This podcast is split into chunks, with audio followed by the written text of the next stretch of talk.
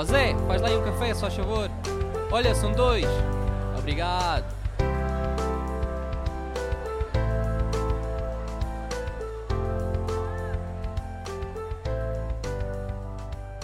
José, muito obrigado por teres aceito o meu convite por estares aqui no podcast Conversas de Café. Obrigado eu, Ricardo, pelo convite. É com todo o gosto que estou aqui. E para começar, José, uh, eu quero começar por eh, fazer três perguntas que faço sempre aos convidados, que é o que é que preferes, PC ou Mac? Mac. Pizza ou hambúrguer? Hambúrguer. E qual é a câmera que estás a usar agora? Uh, várias. Portanto, eu um, dependendo do que faço, tenho uh, diferentes câmaras para os, os, trabalhos que faço. Normalmente tenho sempre uma câmara de bolso uhum. e depois tenho assim uma mais de guerra para trabalhos mais rápidos e depois tenho uma que é meio termo, que é o que eu gosto de fotografar mais na rua. Okay. Não digo marcas para não ferir suscetibilidades. Sim. Uh, e cada um também tem a sua marca favorita, por isso é o que é, não é? Exatamente. Uh, José, para quem não te conhece, quem és tu? Isso aqui é, é daquelas perguntas difíceis de responder, não é? Mas imagina que estás num, num café. Que, eu, eu, pensei que vinha uma entrevista, um podcast sobre fotografia, agora agora, talvez sim. seja psicanálise. É, bem, é um okay. pouco mais. Começamos bem, com fosse bem, então. alta definição e depois vamos para o que dizem os teus olhos e depois já vamos para a parte da fotografia. Ok, perfeito.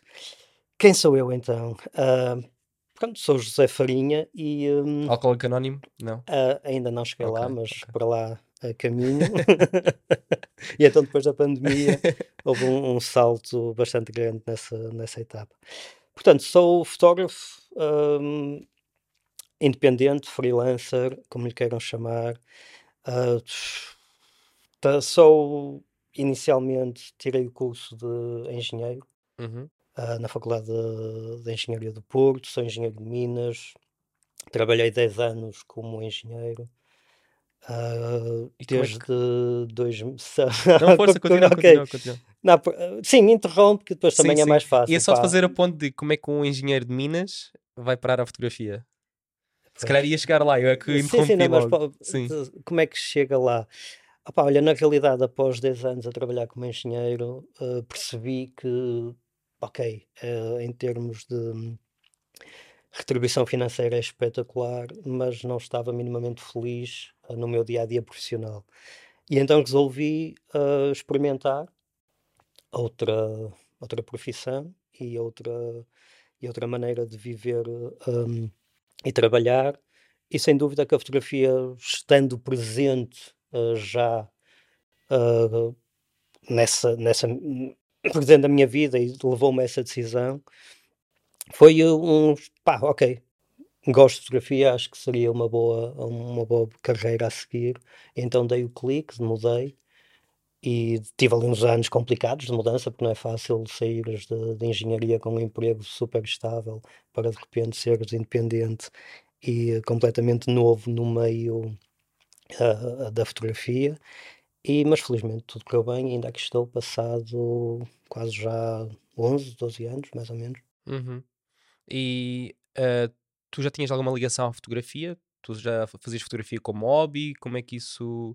Como é que foi? Porque eu percebo o que queres mudar, porque como tu mencionaste, é daquelas coisas que uh, muitas vezes nós dizemos que o dinheiro não é tudo nesta na vida, não é? Uhum. Um, temos também ter paixão e gosto por aquilo que fazemos, e, e, mas como é que começou o bichinho da fotografia? Como é que começou? Um, olha, na realidade, o bichinho da fotografia começou uh, um bocadinho às costas uh, do, do onde a engenharia me levou. Portanto, eu terminei, eu terminei o curso de engenharia em 2001 uhum. uh, e assim que terminei o curso integrei um, um, um programa de estágios organizado pelo pelo ICEP, agora é, é a ICP, acho eu, que é o programa Contacto, e agora é o programa Inove Contacto, se não estou em erro, e esse programa levou-me a estagiar uh, durante um ano uh, numa empresa portuguesa de engenharia no Peru. Portanto, eu de, da Faculdade do Porto de Engenharia salto para Lima e para o Peru, e na minha bagagem achei que, quer dizer, vou estar um ano num país completamente diferente, uma cultura completamente diferente, isto em 2001, pré, pá, inícios, primórdios da internet, uhum. já havia, mas já havia os chats do MSN e essas Sim. coisas. mas ainda tudo muito virgem em termos uh, de internet. E eu resolvi levar uma câmera fotográfica digital que cabia no bolso, era uma Canon X ISOs. Foi a primeira câmera Canon ISOs uh, que point and shoot que, que, saiu digital e tenho uma curiosidade mesmo engraçada que a câmera tinha definição 1.4 megapixels. Imensa qualidade. Super, super qualidade, topo de gama.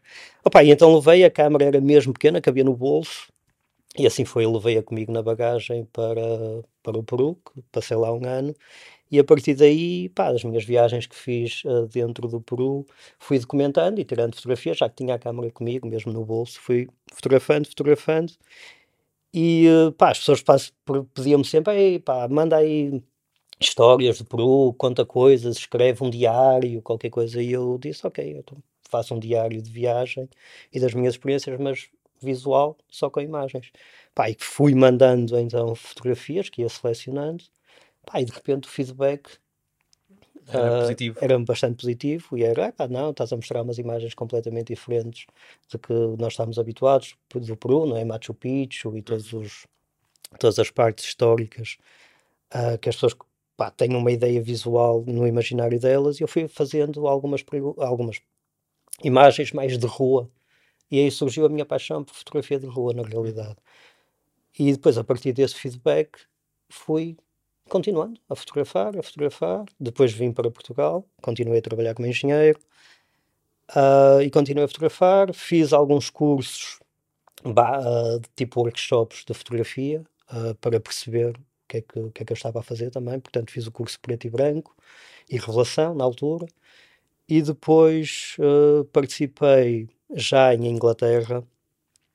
participei em dois workshops de dois fotógrafos da Magnum Crystal Perkins e o Nikos Ekamonopoulos, uh, que acho que também foi aí um grande salto em termos de perceber melhor o meu caminho na fotografia. E entretanto, eu disse em Inglaterra, porque entretanto a engenharia também me levou para a Inglaterra a trabalhar. Em 2007 saí de Portugal, fui trabalhar para Londres como engenheiro. E foi aí que se deu grande, a, muda a, a, mudança, a grande mudança Sim. de desistir da engenharia. Portanto, perto de 2010 a ideia tomou forma. Em 2011 pedi uma licença sabática da empresa, comecei a fazer umas coisas uh, na área de fotografia, tive o meu primeiro cliente e trabalho pago na área da fotografia. Pai, depois fiz ali dois anos, um bocadinho de trabalho de engenheiro, um bocadinho de trabalho de fotógrafo, até que finalmente, infelizmente, a fotografia se sobrepôs e Pronto, e a partir daí desisti completamente da fotografia e dediquei da fotografia, de, da engenharia, engenharia e dediquei-me à fotografia. Sabias que este episódio é patrocinado pelos membros do Patreon do podcast? É graças aos membros que o podcast Conversa Café ainda existe. Por isso, se quiseres apoiar, tens o link na descrição que vai-te dar acesso a conteúdo extra e também à comunidade do Discord. Obrigado por estares desse lado e vamos continuar com o episódio. Tenho duas questões para te fazer. Se calhar vou começar pela primeira, a que um, que é falar sobre a tua ida um, até o Peru. O que é que te fez virar mais para a fotografia de rua? Porque tu mencionaste bem que normalmente as pessoas vão àqueles locais turísticos, não é? E fazem aquelas fotos típicas das paisagem, da paisagem, não é? Sim, um, Assim, do ambiente, sim. É, mas tu se calhar foste mais para outra vertente foi porque querias ser diferente ou aquilo é que despertava o olhar, aquilo é que era o teu interesse? Ricardo, eu acho que foi, foi muito honesto da minha parte a descoberta do gosto pela fotografia de rua, não foi algo pensado, foi eu. Natural. Ah, exatamente, foi muito. Ok, eu estou a fazer as minhas viagens, tinha a câmera e aquilo que me desperta a vontade de fotografar, eu tirava a câmera e fazia o clique. E portanto foi muito natural da minha parte e acho que ainda mantenho um bocadinho essa uh, pá, a naturalidade de eu só fotografo principalmente na rua quando tenho o instinto de fotografar. Eu não sou o tipo de fotógrafo que vai atrás da fotografia. Quer dizer, às vezes uma pessoa claro que percebe que há aqui uma situação que poderá acontecer e já estás à espera e vais atrás da fotografia entre aspas mas não sou muito mais de sigo, faço as, os meus passeios e as minhas voltas e vou tirando fotografias daquilo que me apetece e daquilo que vejo e que me instintivamente vou dar o clique. E, portanto, foi, uh, foi por aí, naturalmente, que surgiu a vontade de fotografar na rua, sem saber o que era. Né? Na altura que eu estava no Peru, em 2002, que passei lá do o ano 2002, eu não fazia a mínima ideia o que era fotografia de rua. Nem, uh, nem sim, já tinha visto alguma exposição de fotografia, ou conhecia aqueles nomes que toda a gente conhece na fotografia, mas nunca tinha explorado muito esse mundo. Muito esse mundo. E só a partir, provavelmente, de ter a, a ideia de, ok, acho que a fotografia está a ocupar um espaço uh, mais importante do que só um hobby, é que eu comecei aí sim a explorar muito mais e através dos workshops e a, e a conhecer fotógrafos que, pá, que fazem fotografia de rua muito, muito bem e a perceber abordagens e tal, e depois tentando criar também o teu próprio a tua própria maneira de ver, que eu acho que uhum. isso é que é o mais a difícil. A nossa linguagem, Exatamente. é? Sim.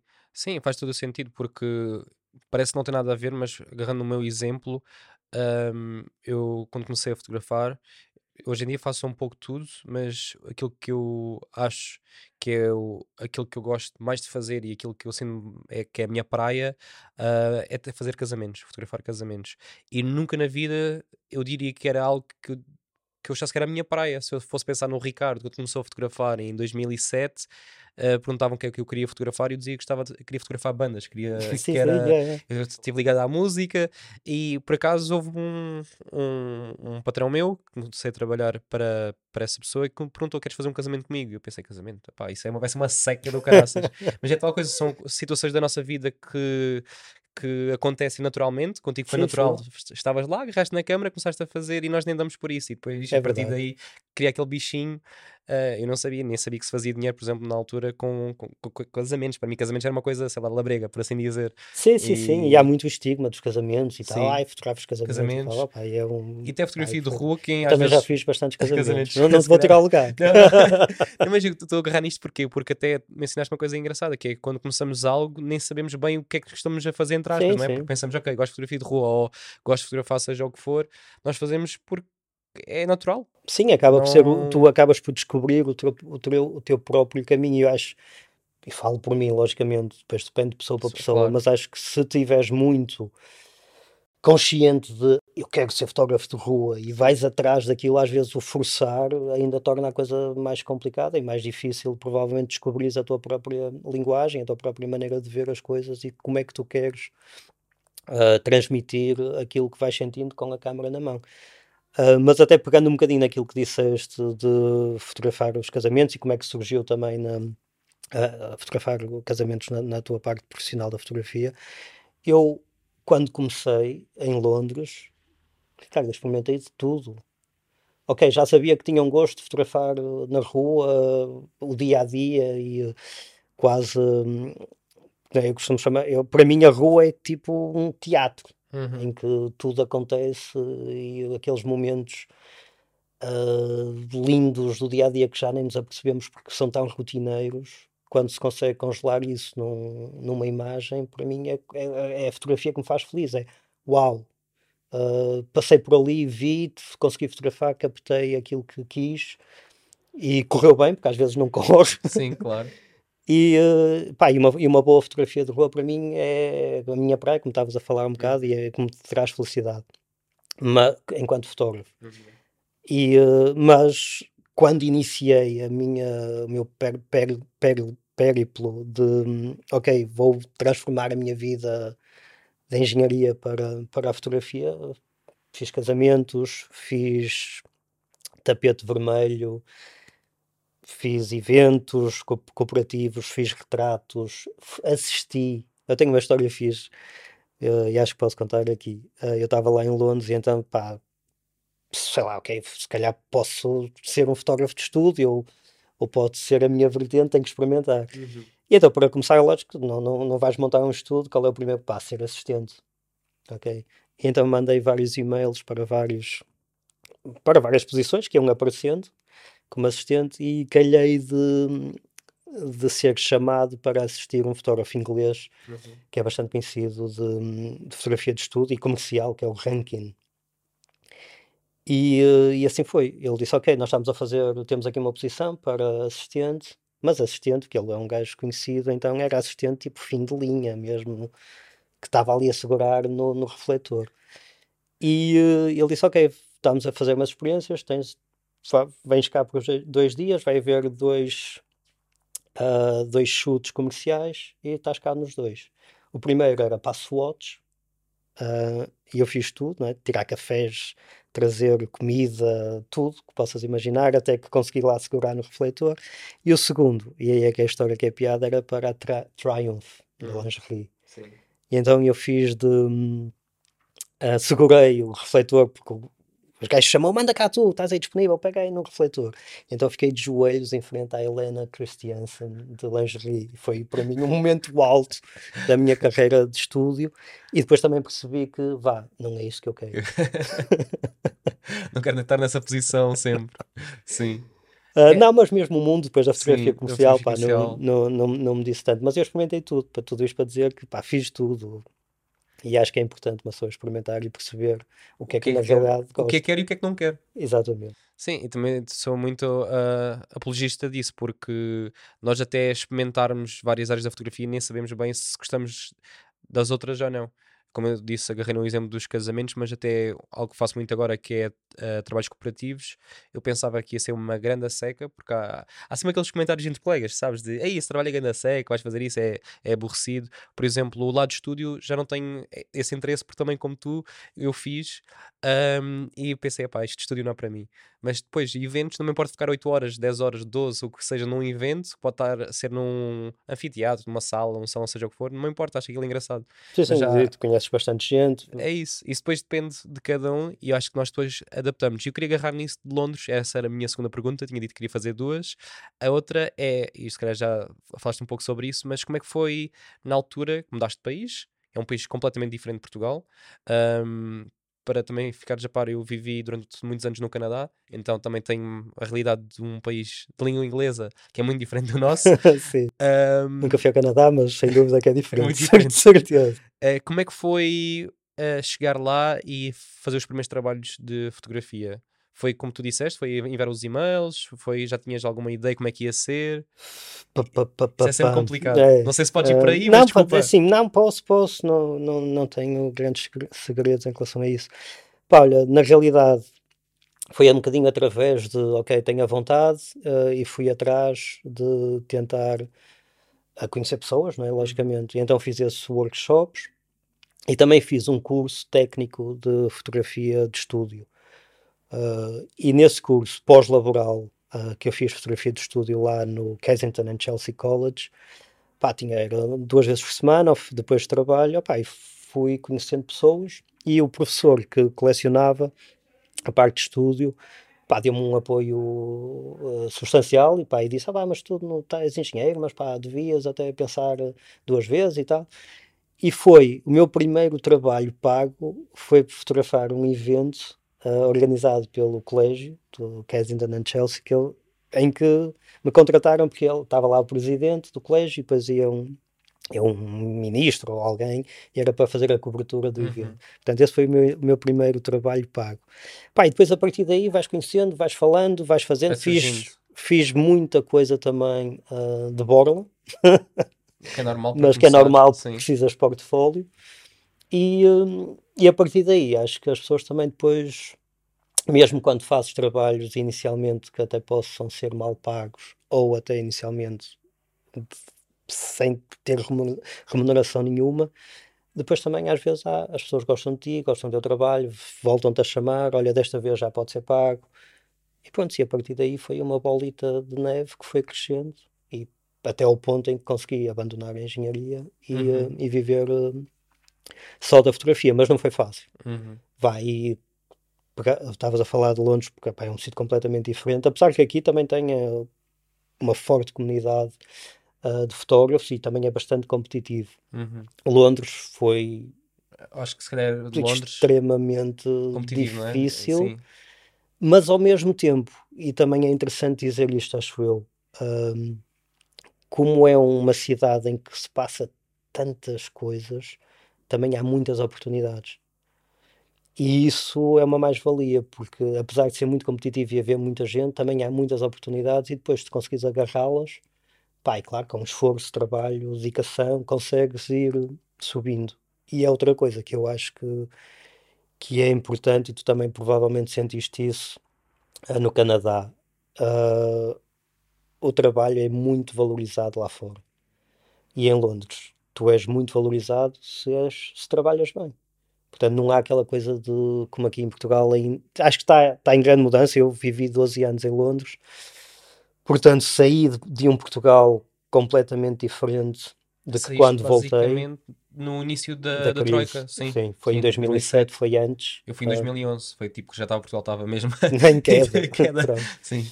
Uh, e acho que, Portugal, que agora está diferente, encontro um país com, bastante diferente, mas ao mesmo tempo ainda há uma, algumas coisas que poderá evoluir muito mais e uma das coisas para mim é essencial é a valorização do trabalho. Trabalhas bem, és dedicado, fazes um bom trabalho, tens, tens que ser bem pago. Uhum.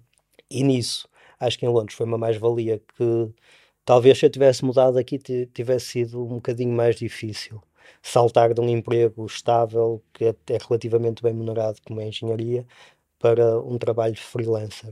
Lá em Londres, essa mudança também foi difícil, mas a partir do momento em que começas a trabalhar e a ter o teu leque de clientes, o trabalho é bem pago. Uhum. Portanto, tu esforças-te, mas és recompensado, és valorizado.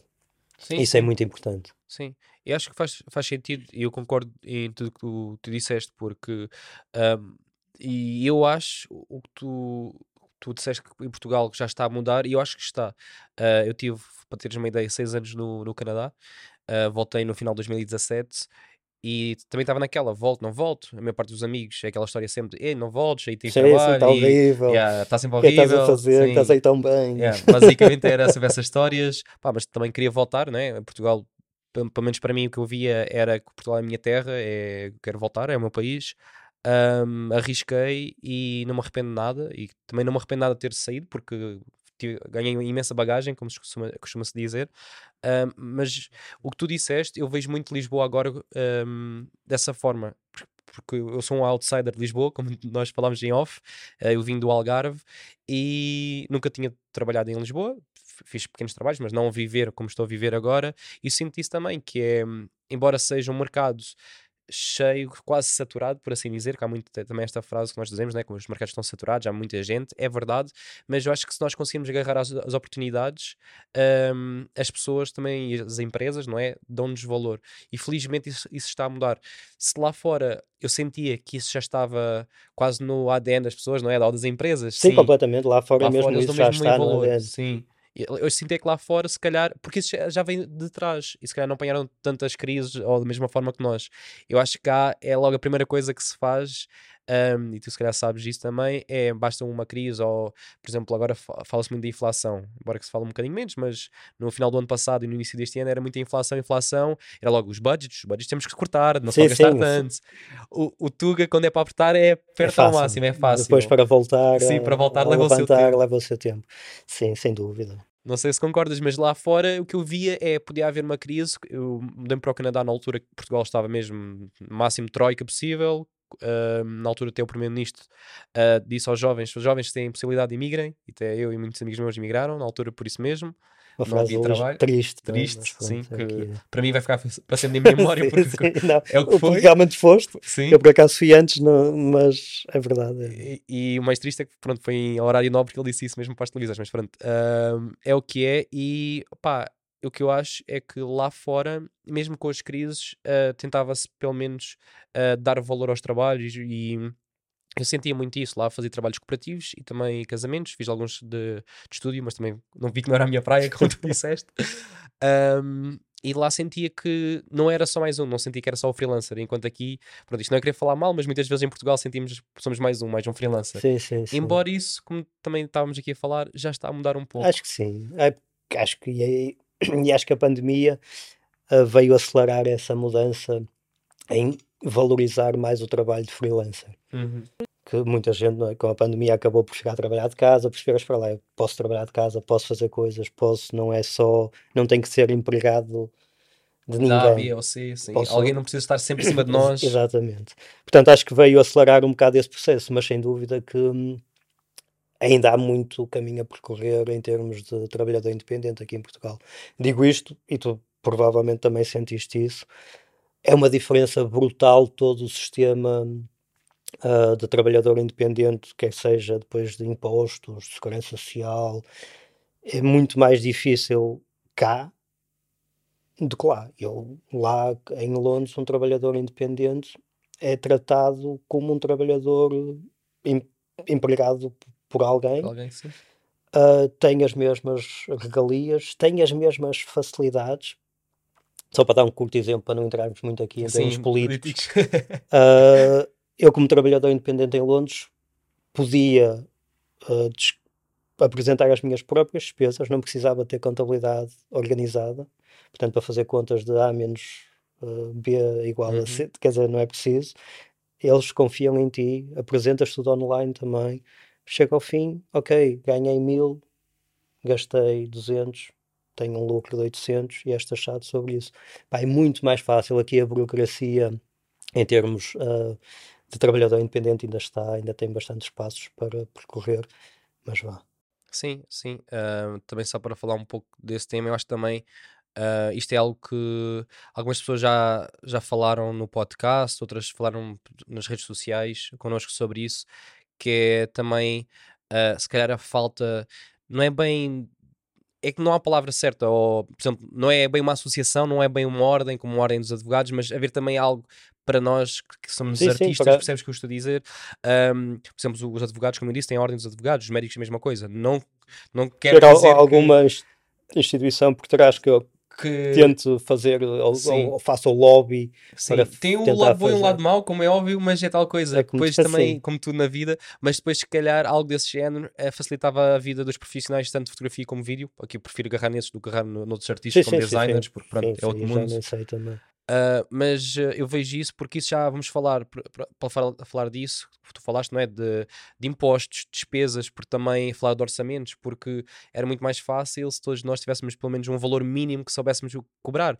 Um teto máximo acho que não deve existir, na minha opinião, porque cada um cobra o que quer, é, Sim, não sim, há sim. máximo. Mas Cada um menos paga o que quer também, não é? é isso. Mas pelo menos um, um valor mínimo que seja tabulado, porque assim é mais fácil também todos se guiarem. Mas isto é aquelas conversas que depois dá para ir para outra, Sim, outra sim, zona, sim, mas é o, que, tu- é o que tu dizes. Eu acho que isto também com Portugal é um bocado é o free world, cada um faz o que quer, e depois ainda há esta parte de, hum, de- do governo não facilitar a nossa vida. Eu acho que isso também também dificultou um pouco e se calhar as empresas ao final do dia podem também aproveitar-se um, um- um pouco disso. um aproveitamento. Sim. mas. Um, mas agora Mas saltando. Sim, está melhor. Acho, acho que está melhor. E até posso contar aqui uma coisa que muitas vezes na, na nossa indústria, uh, para terminar este tema, fala-se muito de uh, não passar recibo, receber a dinheiro e assim. Hum, E já, já tive várias empresas que exigem mesmo, não é que eu queira, queira fugir, ou seja, o que for, mas dizerem-me do género: Ah, Ricardo, tu passas fatura, é que nós uh, estávamos em contato com outro fotógrafo que não passava e não queria passar. Até digo: Não, eu tenho todo o interesse de passar, sim, porque sim, pronto. Uh, ao final do dia, se eu apresentar despesas, também, tipo, para o governo, estou a ter, ter eh, income, é? Estou a ganhar dinheiro, posso também investir, posso também, se quiser comprar uma casa, seja o que for, também tenho esse, essa salvaguarda, não é? Dizer que o Lógico. dinheiro não cai do céu, etc. Mas isso já está a mudar também nas empresas, porque eu acho que antigamente havia muito aquela coisa de preferir, se calhar, contratar alguém por baixo da mesa, ainda há empresas que preferem, como é óbvio, mas sinto que, pelo menos aquelas que temos falado, que preferem mesmo pagar com, com fatura. É bom sinal como disseste, as as coisas estão, estão a mudar. Um, e voltando agora, vamos saltar de Portugal novamente para, para Londres, só para falar mais um pouco sobre sobre a tua experiência lá.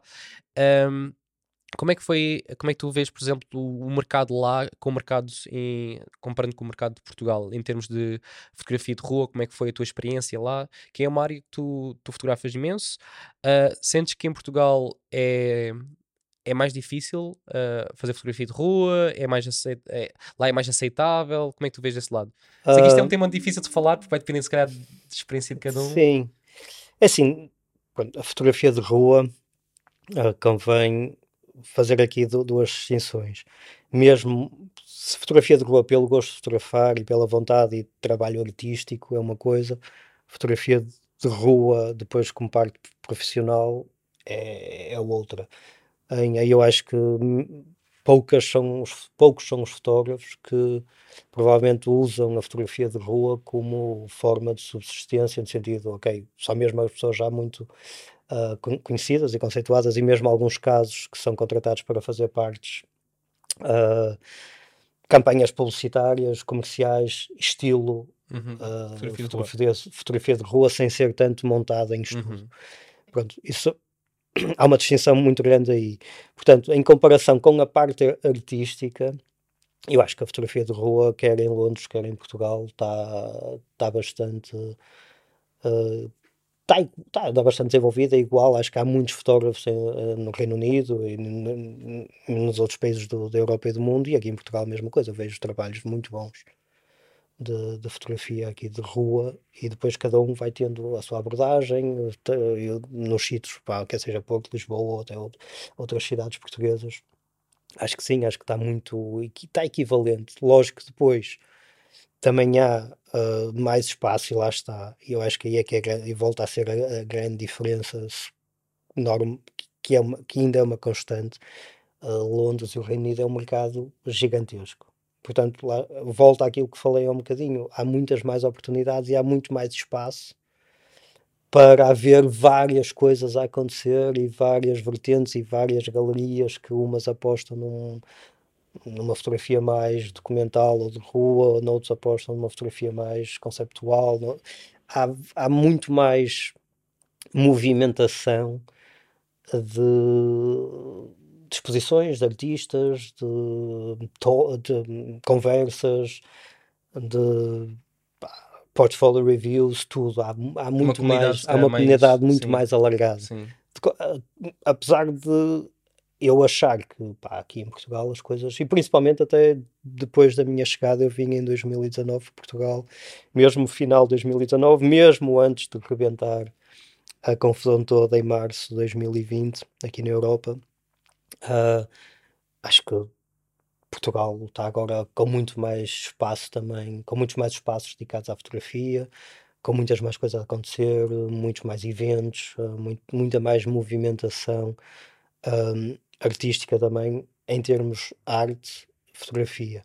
Portanto, acho que está tá no bom caminho. Acho que não há um, uma diferença assim tão abismal em termos do que se faz lá e do que se faz aqui uh, em termos de fotografia de rua. Sim, porque muitas vezes nós temos aquela coisa de olhar para, o, para os outros que os outros é que são bons, não é?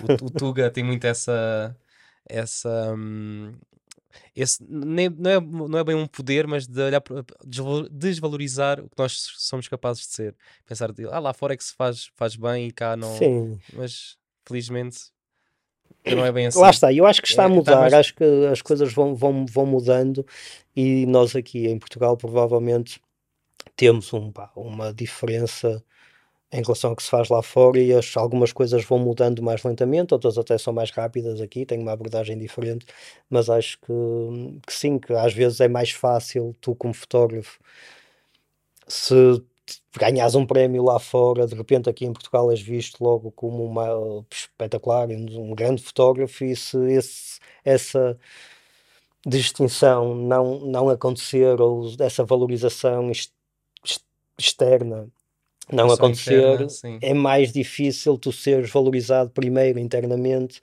e depois, ok, vá, depois até podes uh, ser valorizado no estrangeiro também, mas a, a, valorização interna inicial é mais difícil de acontecer. Uhum. Uh, acho que é um bocado isso que ainda é. acontece em Portugal.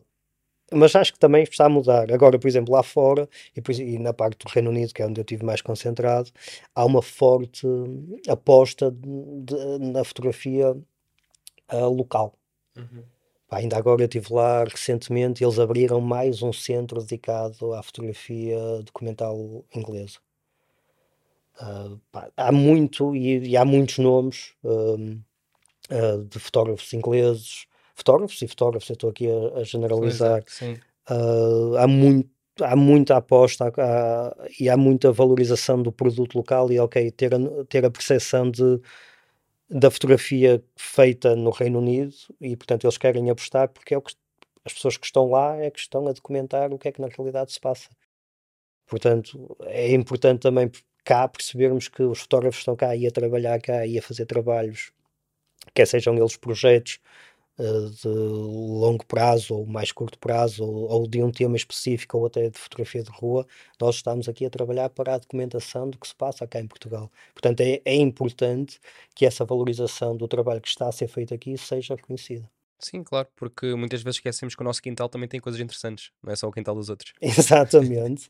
há, há, há, um exemplo pá, engraçado que, que é um exemplo que eu, que eu dou uh, e, pá, de um fotógrafo uh, inglês uh, que é o Chris Killip, que ele agora ele faleceu em 2000 e ah, recentemente há uns anos atrás e ele um dos ele trabalhava com comunidades locais no Reino Unido Uh, ficava na, em zonas nem era em Londres, era, completamente afastado, em zonas completamente isoladas e pá, desenvolveu trabalhos que agora são quase de culto. Uhum. Ou como outro fotógrafo que é o que é Anders Peterson. O gajo tem um trabalho sobre o café da esquina de casa dele. E tu vês o livro, tu, pá, o livro é espetacular. Não é preciso realmente ir muito longe para ter ali perto matéria para, para fotografar. Uhum. Sim, é, é, muito por aí. Uh, eu concordo plenamente, porque é daquelas coisas que até isto parece não ter nada a ver, mas para mim também tem a ver, que é Uh, quando pensamos em ir viajar, pensamos sempre, vamos viajar, ok, então vamos a que país? Não, podemos viajar dentro de Portugal porque também tem coisas para visitar. É a mesma coisa com a fotografia. Se queremos fotografar, para é que precisamos ir a, até outro país para fotografar? Se podemos fotografar aqui ao lado de casa, porque às vezes temos, não é?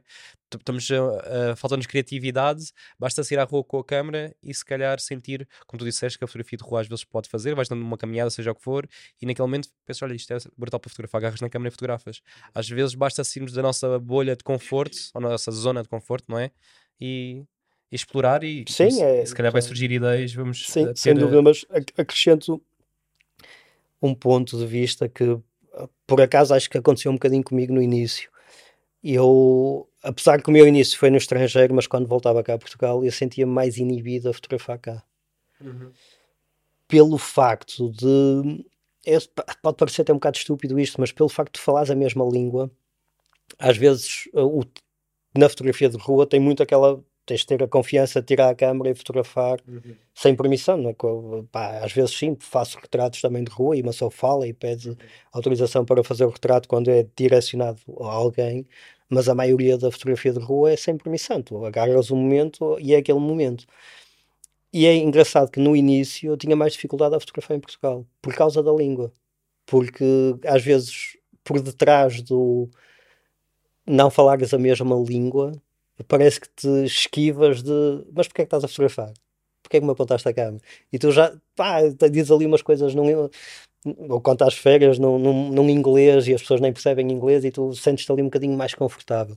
A mim aconteceu isso um bocadinho. Uhum. Agora, eu acho que depois também com o tempo e com a tua confiança como fotógrafo, também ultrapassas isso e sem dúvida Portugal está cheio de matéria. Sim, sim, depois é cada um agarrar naquilo que gosta. Agarrando nesse exemplo, como eu disse há pouco, eu comecei e gostava de fotografar concertos, queria, o meu objetivo era ir em tour com bandas, uh, fotografei imensos concertos locais e deves imaginar, eu tinha um imenso medo, comecei a fotografar concertos em 2007, se eu não estou em erro.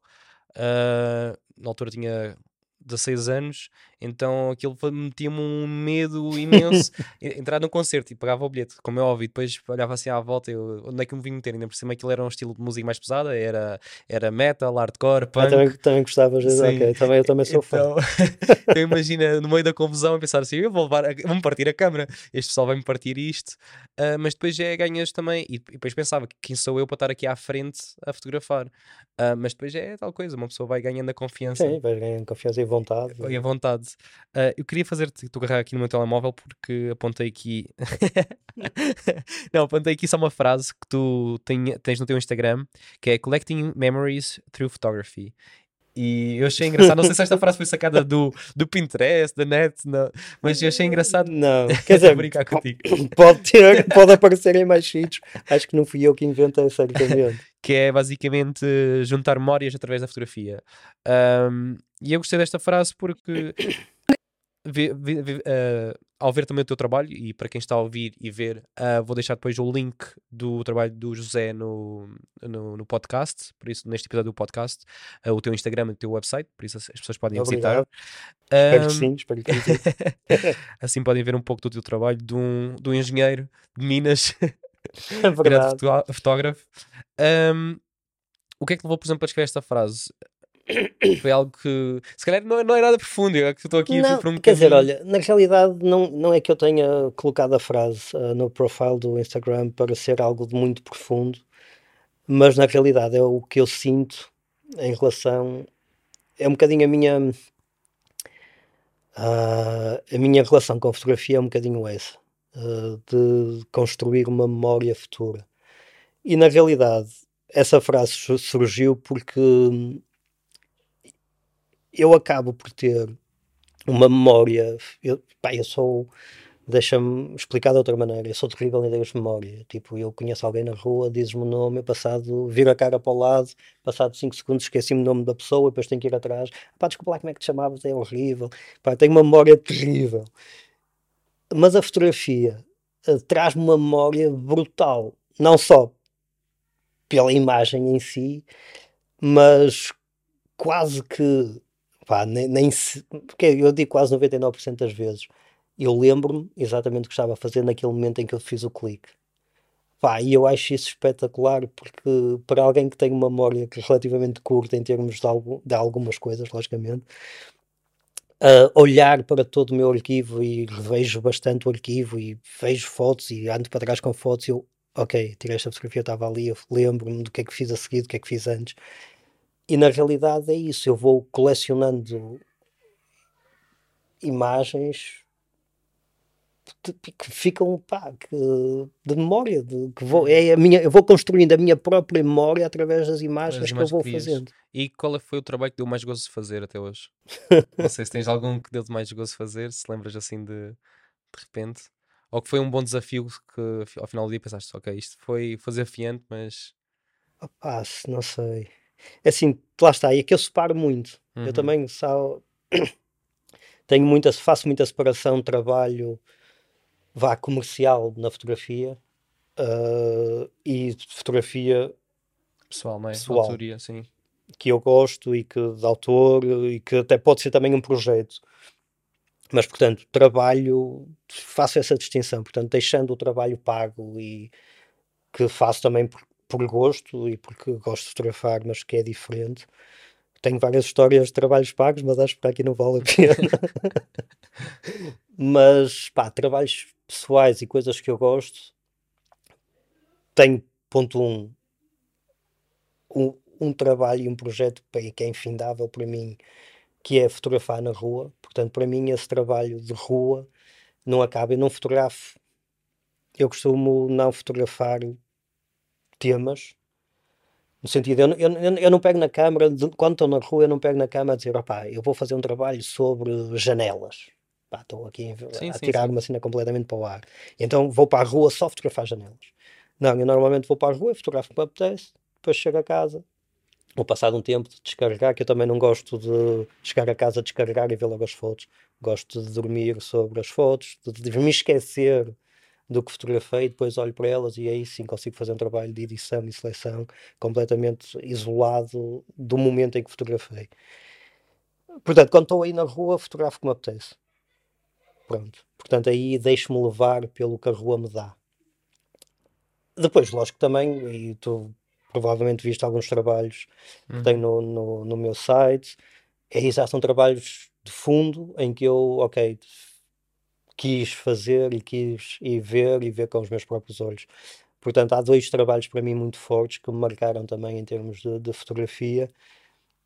Um foi ah, ainda em Londres, quer dizer, ambos começaram em Londres, mas um deles foi pela proximidade, portanto, desde quando rebentou a crise dos refugiados, lá para 2012, 13, 14, que depois e foi teve o expoente em máximo em 2015, 16, e infelizmente ainda continua, mas pá, eu digo, eh, te- teve aquele pico muito forte na altura do, do pico da guerra da Síria, que infelizmente ainda continua também, e de outras guerras e de outras confusões todas no mundo.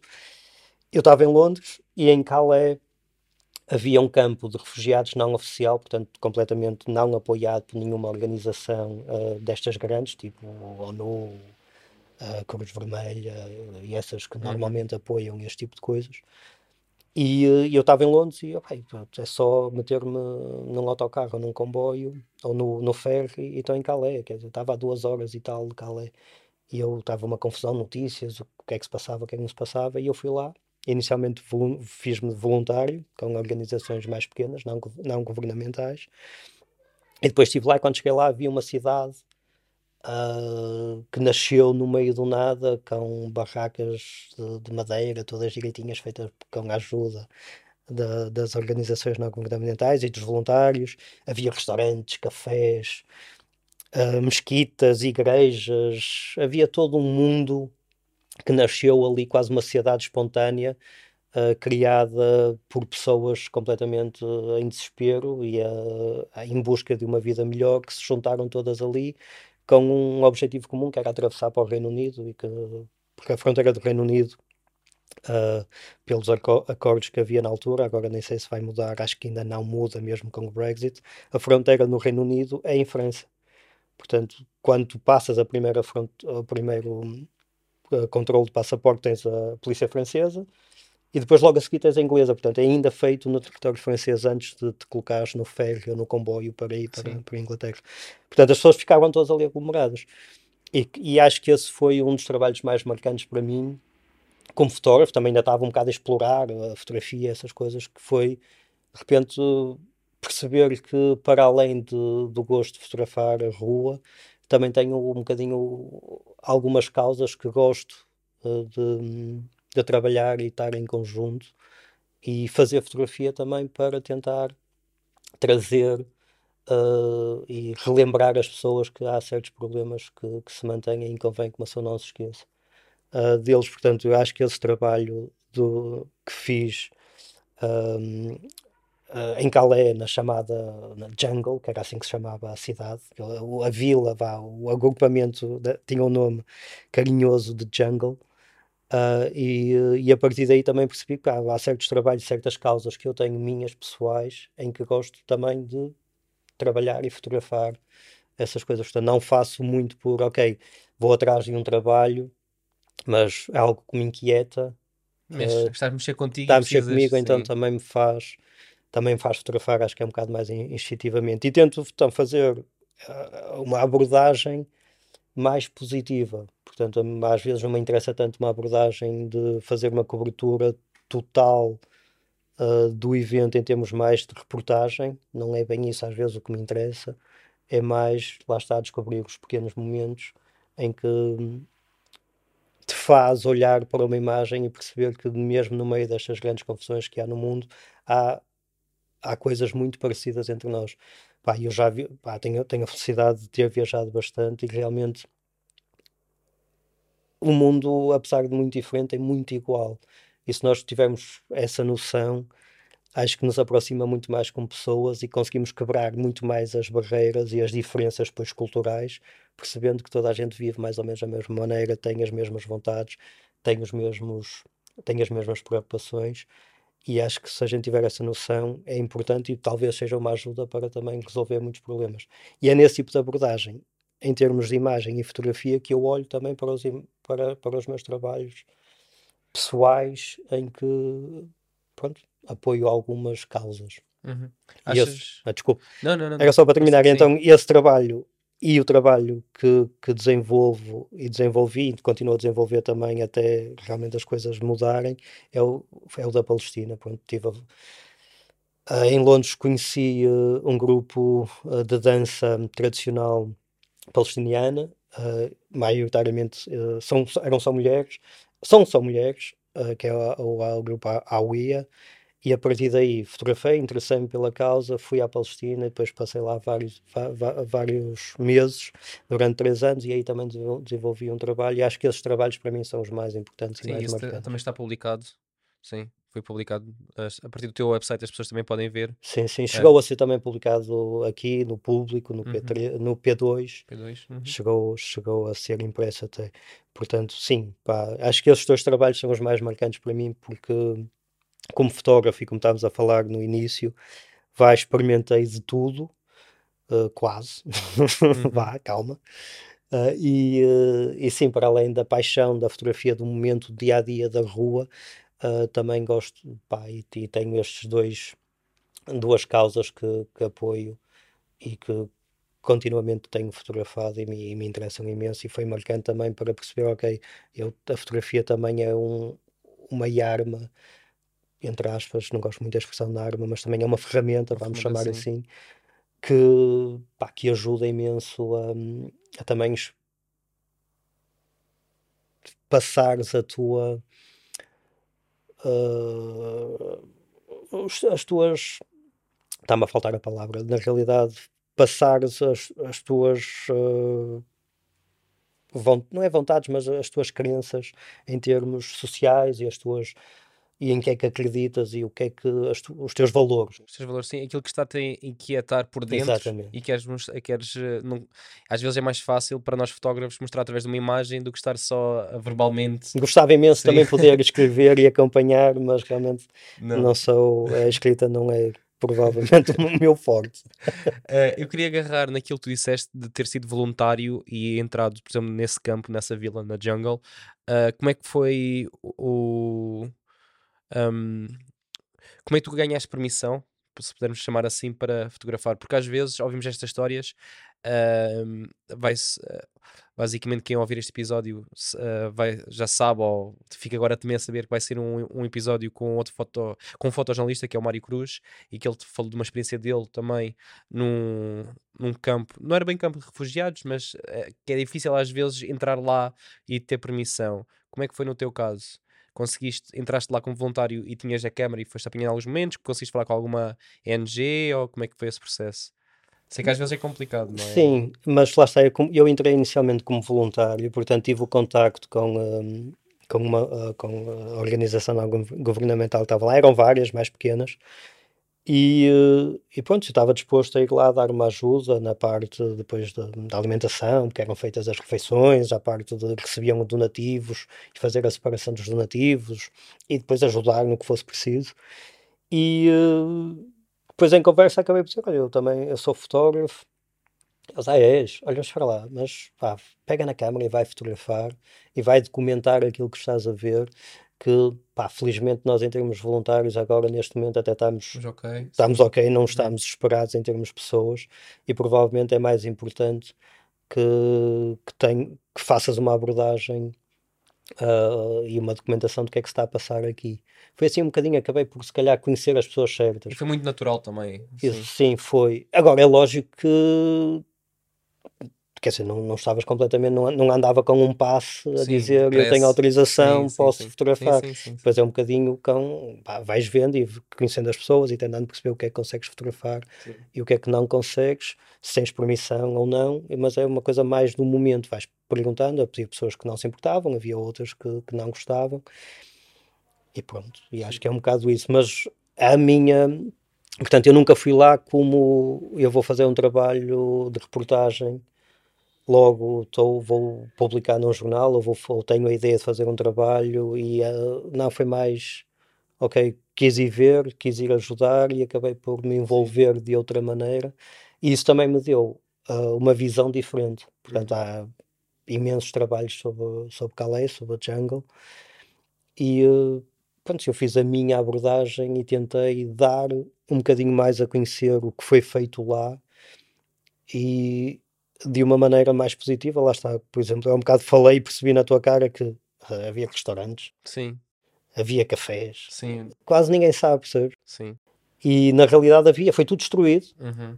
porque o governo francês achou que é preferível estar em tendas no meio da, eh, dos bosques e em viver em condições eh, miseráveis do que ter um barraco construído em madeira com um colchão e estarem protegidos às intempéries.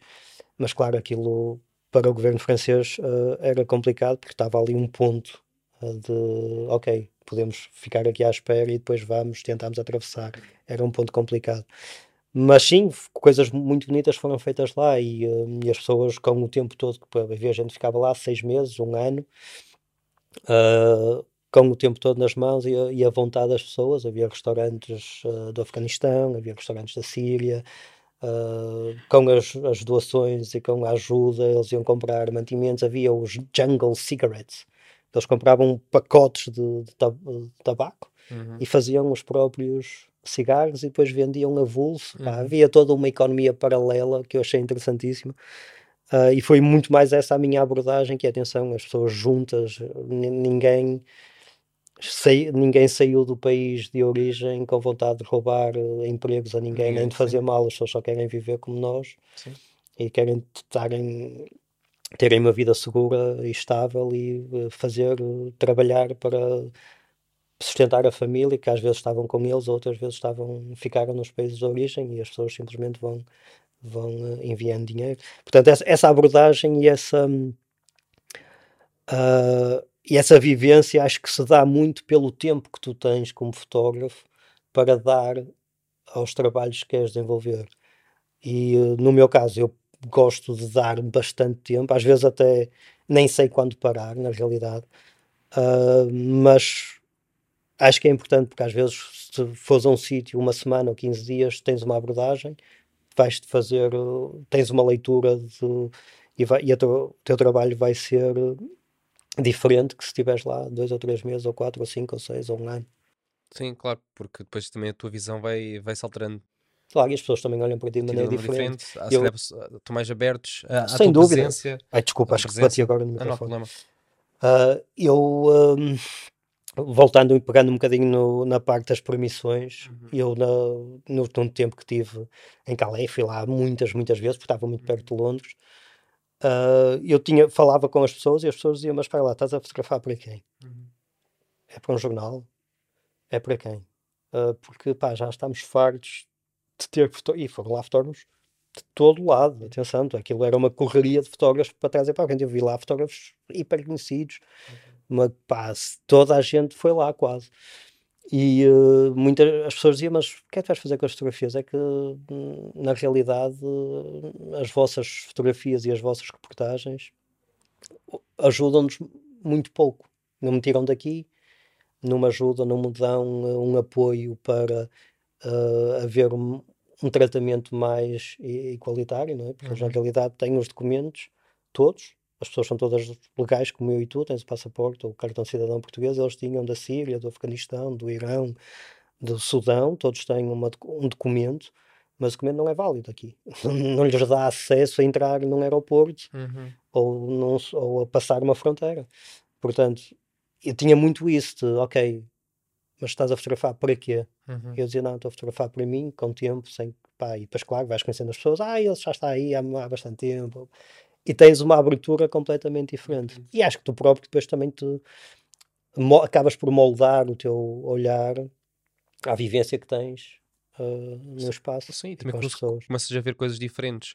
Uh, ontem a passar aqui na minha rua vi uma coisa que nunca tinha reparado e estou aqui há meses. Isto parece que é uma coisa tão banal, mas é verdade. Até num trabalho podemos ir no mesmo, fotografar para a mesma zona sempre e depois começamos a ver coisas diferentes porque estamos tão focados no, que está à nossa frente, não é? Parece que palas, estamos tão sim, focados sim, naquilo, sim. mas de repente vimos uma coisa diferente ou procuramos algo diferente também. Completamente. E essa, essa abertura e, e, essa tentativa de estar. Uh, da, eu costumo dizer que eu uso muito a, a fotografia para conhecer é uma boa desculpa para mim. Eu levo a câmera, vou ali conhecer, vou ali ver, vou ali. Uhum. E, e eu também tenho muito a necessidade de absorver através da, da câmara, é uma ajuda e a, e a câmara ajuda. Mas mesmo no dia a dia, por exemplo, eu pode parecer assim um bocadinho sem sentido, mas o que tu estás a acabar de dizer, tu, tu, imagina, tens a tua rotina, tens o teu caminho que fazes da A a B todos os dias eu normalmente faço esse caminho por vários outros. Nem que vou na mesma da A a B, mas não faço sempre no mesmo. Não vou nunca sempre pelo mesmo lado de passeio, nunca uso sempre a mesma rua. Pá, são pequenas coisas que parecem estúpidas, não são, que dão-te uma abertura de olhar diferente. Há pessoas que gostam sempre de ir do mesmo lado da rua, Sim. sentam sempre no mesmo banco, comem sempre a mesma coisa ao, ao almoço, ao pequeno almoço. Pá, eu sou uma pessoa que muito mais de experimentar.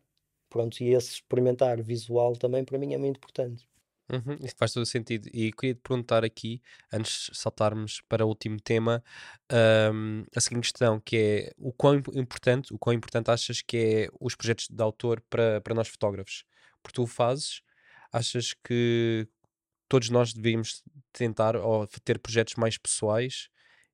Porque muitas vezes eu acho que nós ficamos tão focados no nosso trabalho não sei se tens essa opinião. Ficamos tão vidrados no nosso trabalho que às vezes parece que esquecemos daquele bichinho da fotografia quase como hobby, de género, olha, vou fazer isto só porque gosto.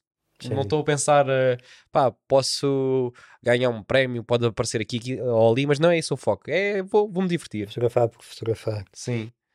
Que é- basicamente é um projeto de autor, é a Sim, da sim. autoria Não, própria. não- e eu, para mim isso é fundamental.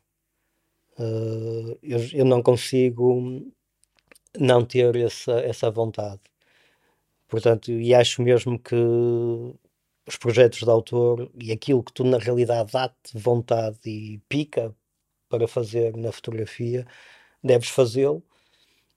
Uh, por isso é que eu faço e fiz aquela distinção, ok, eu faço a fotografia comercial Sim, disseste logo. e é ok, isso é o que eu Sim. faço para, para pagar as contas, não é? como qualquer pessoa, e, e posso fazer vários trabalhos, vários estilos, mas aquilo que me dá gosto é isto, pá, e tento fazer uh, o máximo que, que tiver tempo, porque o trabalho que acontece é que às vezes rouba-te tempo, não é? Uhum. Tu tens, que, tens, tens coisas a fazer, tens prazo a cumprir, de repente estás envolvido numa rotina laboral e de trabalho que, epá, mas eu até gostava de fazer outras coisas e nem, nem, nem tens esse tempo. Mas pronto, eu tento tirar um bocadinho esse tempo para mim porque acho que é fundamental e depois tento fazer ah, aquilo que realmente me apetece e gosto e se puder depois pôr cá para fora, melhor ainda. E acho que aí é que também é importante, mas só deve ter confiança para, eh, eu costumo às vezes dizer assim para mim mesmo, pá, mesmo que ninguém goste, eu gosto.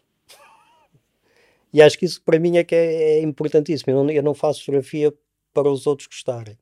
Eu faço fotografia porque eu gosto e gosto de ver. E há fotografias que, pá, que me interessam. Pronto. Como gosto de olhar para trabalhos de outros fotógrafos que acho espetacular e que me interessa imenso. Eu sou um ávido colecionador de livros, adoro livros de fotografia.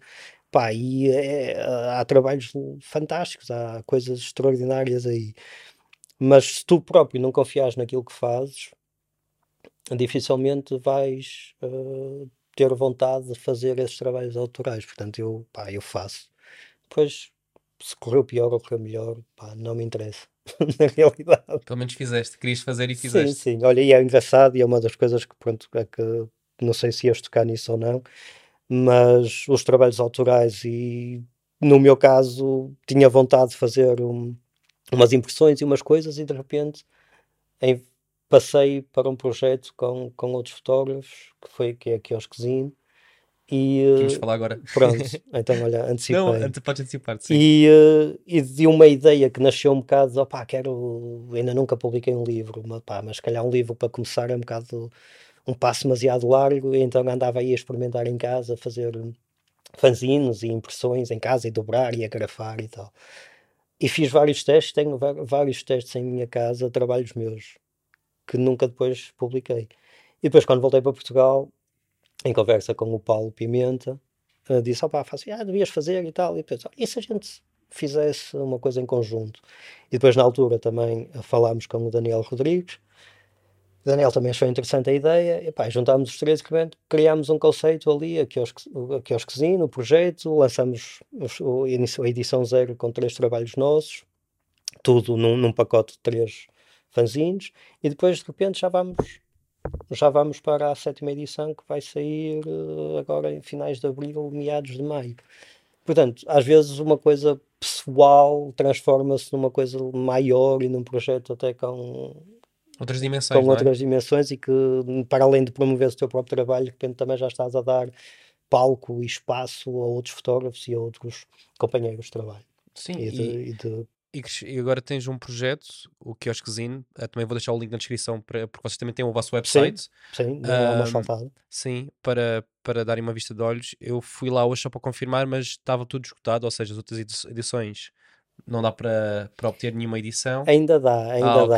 dá. O, escutado é só mesmo é aquele. Não, o escutado são, são as edições especiais. Ah, ok, ok. Essas sim, já estão, já estão escutadas. Porque, uh, pá, o fanzine, o quiosque, tem uma, uma tiragem muito curta, uh, porque foi um projeto, foi, é autofinanciado por nós, quer dizer, começou pelo investimento nosso, depois a revista, um fanzine vai-se pagando ele próprio, cada edição vai pagando a que está a, que, a, a circulação e a que vem, não é? Exatamente, paga os custos Sim. de impressão e uh, os custos todos fis, fixos, ter um website, ter aquelas coisas normal, todas, sim. normal, e depois vai sobrando dinheiro e vais fazendo o próximo, depois o outro paga, vai se equilibrando assim. E portanto a, a, tiragem é de 150 exemplares, sendo que 30 são edições especiais. E a, acho que sim, as edições especiais estão quase todas esgotadas, acho eu já não há quase, já não há, mas há, há algumas edições normais ainda disponíveis. Uhum.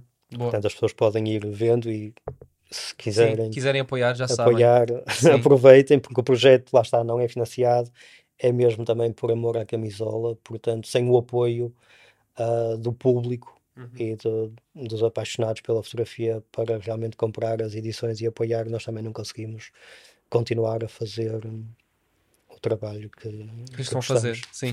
Sim, basicamente é a mesma coisa com este podcast. Uh, e agarrando no Kioskzine, um, nesta nova edição, o que é que vai estar incluído? Podes beber água à vontade. Faço aqui um, aquele compasso de espera com aquela música de elevador do tiri, tiri, tiri. Não estou a brincar. Mas uh, o, que, uh, o que é que vai estar incluído? Não sei se podes falar disso, não, não podes falar. De alguns trabalhos assim por alto. Só, só para as pessoas também terem uma ideia do que é que vai numa, numa zine vossa. Ok. eu falo um bocadinho do, nós, nós lançamos agora a Quiosque 6.0, que foi um trabalho do Augusto Brásio. Uh, e, uh, e, lanço, e falo um bocadinho do passado, porque ainda não queremos revelar quem é que vai ser okay, okay, a próxima fotógrafa. É uma fotógrafa, pronto. Uhum. Isso aí já, já revelo. E, uh, portanto, temos iniciado, quer dizer, fizemos ainda um lançamento em edição zero para ver como é que as coisas corriam. Correram bem, conseguimos ter dinheiro para avançar, e entretanto publicamos a Pauliana, o Manuel Roberto, uh, o João Pina, a Rita Carma, a Ana Brígida e Augusto Brásio. Portanto, são todos fotógrafos e fotógrafas na área documental, uh, mas a quiosque é mais do que, que isso também pode, vai ser uma. Um, o conceito da quiosque é que seja abrangente para todos. E isso é fundamental. A quiosquezinho não quer ser um livro, de fotografia, que acho que sim quer ser uma, um fanzine de fotografia acessível, para o custo da edição normal são 8 euros. Uh, e quero chegar ao, mais, ao maior número possível de pessoas que muitas vezes gostam de fotografia, mas pá, comprar um livro de fotografia não é barato. Uhum. Não é? Tu sabes? Quer dizer, uh, e, mas 8 euros, vá, 8 euros é um, tem menos de um jantar fora, por isso. Ah, é, se, fosse, se fosse 8 euros um jantar fora, ainda estava Hoje em bem. dia, se calhar, uma ida ao cinema. exatamente. menos uma ida ao cinema. Pois, exatamente. São 3 ou 4 cervejas ou, ou um lanche. 3 ou 4 cervejas depende da zona também. Também é verdade. Há sítios que a cerveja agora está acima dos 3 euros. É verdade, tens razão. Não, mas pronto, é isso. Sim, é, é brincar, ser... brincar, sim. A ideia e o conceito original do, do projeto é esse mesmo, é ser abrangente e dar a conhecer uh, fotógrafos e fotógrafas. Neste momento temos publicado maioritariamente fotógrafos portugueses, apesar que o Manuel Roberto é moçambicano. Uh, mas, mas pronto, tem, tem o trabalho, e o trabalho dele foi, que foi publicado foi de Moçambique, mas ele já vive cá há muitos anos, ele é editor de fotografia do, do público na parte norte, e, uh, mas de resto têm sido maioritariamente então portugueses, mas sim, se continuar e, se, e vai continuar projeto depois poderá até abrir para, para fotógrafos estrangeiros, para fotógrafos emergentes, para, pá, para todo tipo de, de, fotografia que nos interessa também publicar, como editores, que vamos fazendo a nossa seleção e vamos uh, dando a conhecer uh, trabalhos. Lógico que inicialmente também tivemos e temos que nos apoiar um bocadinho em pessoas uh, com algum nome, mais claro, conhecidas, porque provavelmente se fosse só fotógrafos emergentes ou menos conhecidos com um trabalho excelente, provavelmente eh, em termos de vendas era mais complicado. Lógico, temos de fazer aqui um balanço uh, sobre, na parte comercial também do projeto, né? quer dizer, a gente para se manter vivo tem que vender e para vender também tens que ter algo, algo que chame a atenção do público e tem que ser pessoas mais com mais Aquele jogo de nome na cintura, praça. não é? É o jogo de cintura, como costuma-se dizer. Mas é isso, se quiseres, se estiveres a ouvir isto e quiseres apoiar, já sabes, tens há o link na descrição. Um, que é sempre bom apoiar estes projetos porque, como tu disseste, é um projeto uh, que é pessoal, por assim dizer, que são vocês que, que estão a financiar e o público também está a financiar, assim é que é.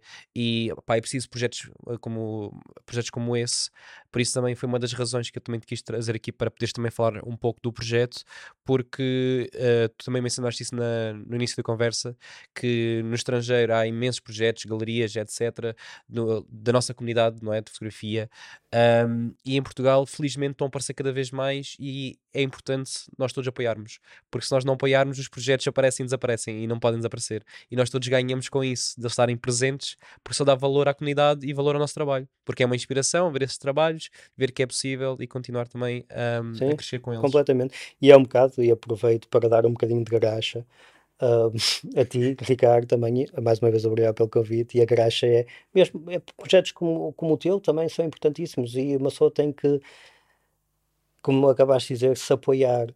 E, e, não, e não podemos só pedir o apoio do público. Ai, há pouca aderência às coisas de fotografia. Não, provavelmente somos nós próprios, os fotógrafos, dentro da nossa própria comunidade que temos que dar o primeiro passo do apoio.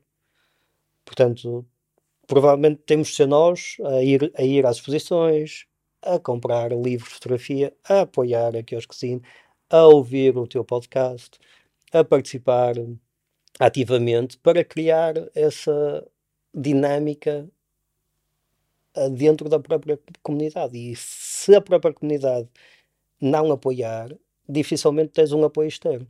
Uhum.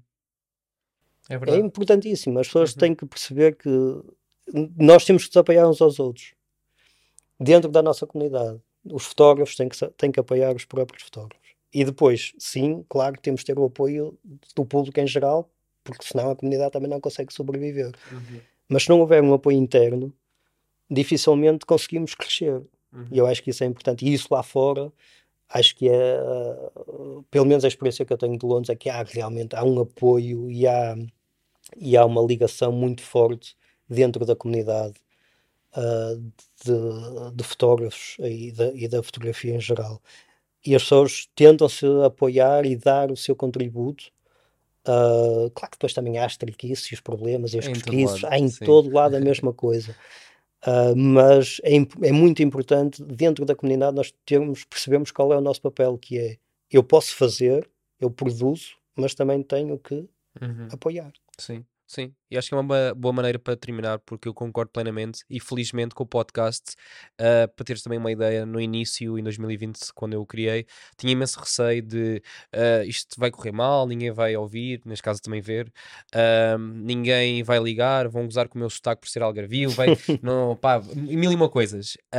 E o feedback tem sido positivo e agradeço também aos ouvintes por isso e mostra que a comunidade afinal não é aquele bicho de sete cabeças que às vezes pensamos que são todos, pomos as pessoas sempre no mesmo saco Sim, e sim, não, tem que fazer não se tem que distinção. fazer, tem -se fazer distinção e é como tu disseste, agarrando um pouco naquilo que disseste de mostrar o melhor, eu gosto muito disso também no podcast, que é ah, não apontar só o dedo ou apontar o dedo às coisas, porque às vezes também eh, temos muito aquele lado de vou apontar o dedo, Sim, o sim. dedo feio, não é? De- Criticar, estamos criticar, é isso. Sempre Criticar lá. somos o primeiro da fila. Eu não gosto muito de criticar, às vezes já é necessário é apontar o dedo, não é? Mas também ver o lado bom das coisas. E felizmente, como falamos aqui mais que uma vez, as coisas estão a mudar. Espero que continuem. E José, para terminar, muito obrigado por teres aceito o convite. Muito obrigado eu também, Ricardo, foi um prazer estar aqui. Se gostaste do episódio desta semana e queres apoiar o podcast Conversas Café, podes fazê-lo a partir do Patreon, onde irás ter acesso a conteúdo extra, como episódios sem filtro, vídeos onde irás aprender a dar direções a casais, templates de contratos, dicas sobre marketing, etc, etc. E também terás acesso ao servidor privado do Discord, que já conta com mais de 80 membros. Se tiveres interesse, podes encontrar o link na descrição. Obrigado e até breve.